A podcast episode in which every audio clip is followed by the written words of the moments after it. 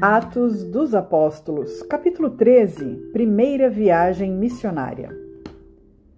E na igreja que estava em Antioquia, havia alguns profetas e doutores, a saber, Barnabé e Simeão, chamado Níger, e Lúcio, Sireneu, e Manaém, que fora criado com Herodes o tetrarca, e Saulo. E servindo eles ao Senhor e jejuando, Disse o Espírito Santo: Apartai-me a Barnabé e a Saulo para a obra que os tenho chamado.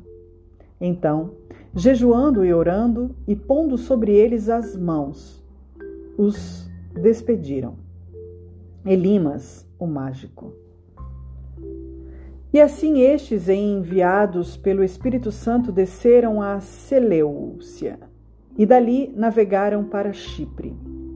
E chegados a Salamina, anunciavam a palavra de Deus nas sinagogas dos judeus. E tinham também a João como cooperador.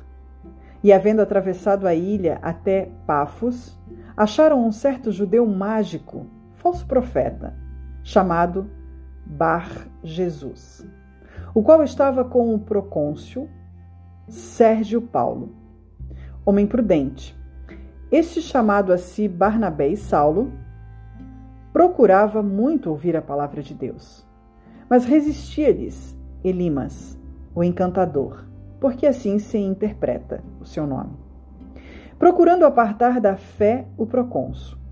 Todavia Saulo, que também se chama Paulo, cheio do Espírito Santo e fixando os olhos nele, disse: Ó filho do diabo, cheio de todo o engano e de toda a malícia, inimigo de toda a justiça, não cessarás. Perturbar os retos caminhos do Senhor? Eis aí, pois, agora, contra ti a mão do Senhor, e ficarás cego, sem ver o sol por algum tempo. E no mesmo instante, a escuridão e as trevas caíram sobre ele, e andando à roda, buscava quem o guiasse pela mão. Então o procônsul, vendo o que havia acontecido, creu, maravilhado da doutrina do Senhor. Pregação de Paulo em Antíoca, na Pisídia. E partindo de Pafos, Paulo e os que estavam com ele chegaram a Perge, da Panfilha. Mas João, apartando-se deles, voltou para Jerusalém. E eles, saindo de Perge, chegaram a Antíoca, da Pisídia, e entrando na sinagoga, num dia de sábado, assentaram-se. E, depois da lição da lei e dos profetas, lhes mandaram dizer os principais da sinagoga: Homens e irmãos, se tendes alguma palavra de consolação para o povo, falai.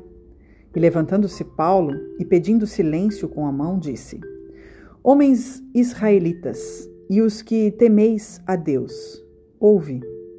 O Deus deste povo de Israel escolheu a nossos pais e exaltou o povo, sendo eles estrangeiros na terra do Egito, e com braço poderoso os tirou dela. E suportou os seus costumes no deserto por espaço de quase quarenta anos. E destruindo as sete nações na terra de Canaã, deu-lhes por sorte a terra deles. E depois disto, por quase 450 anos, lhes deu juízes até ao profeta Samuel. E depois pediram um rei, e Deus lhes deu por 40 anos a Saul, filho de Quis, homem da tribo de Benjamim. E quando este foi retirado, levantou-lhe como rei a Davi, a qual também deu testemunho e disse: Achei a Davi, filho de Jessé, homem conforme o meu coração, que executará toda a minha vontade. Da decência deste, conforme a promessa, levantou Deus a Jesus para Salvador de Israel, tendo primeiramente João, antes da vinda dele, pregado a todo o povo de Israel o batismo de arrependimento. Mas João, quando completava a carreira, disse: Quem pensais vós que eu sou? Eu não sou o Cristo, mas eis que após mim vem aquele a quem não sou digno de desatar as minhas sandálias dos pés. Homens e irmãos, filhos da geração de Abraão, e os que dentre vós temem a Deus, e a vós vos é enviada a palavra desta salvação, porque não terem conhecido a este, os que habitavam em Jerusalém e os seus príncipes condenaram-no, cumprindo assim as vozes dos profetas que se leem todos os sábados. E, embora não achem alguma causa de morte, pediram a Pilatos que ele fosse morto. E, havendo ele cumprido todas as coisas que dele estavam escritas, tirando-o do madeiro, o puseram na sepultura. Mas Deus o ressuscitou dentre os mortos e ele por muitos dias foi visto pelos que subiram com ele da Galiléia a Jerusalém, e são suas testemunhas para com o povo. E nós vos anunciamos que a promessa que foi feita aos pais, Deus a cumpriu a nós, seus filhos, ressuscitando a Jesus. Como também está escrito no Salmo 2: Meu filho és tu, hoje te gerei. E o que o ressuscitaria dentre os mortos, para nunca mais tornar a corrupção, disse-o assim: As santas e fiéis bênçãos de Davi vos darei. Por isso, também em outro salmo diz: Não permitirás que o teu santo veja corrupção. Porque, na verdade, tendo Davi no seu tempo, servido conforme a vontade de Deus, dormiu. Foi posto junto de seus pais e viu a corrupção. Mas aquele a quem Deus ressuscitou, nenhuma corrupção viu. Seja-vos, pois, notório, homens e irmãos, que por este se vos anuncia a remissão dos pecados e de tudo o que pela lei de Moisés não pudestes ser justificados.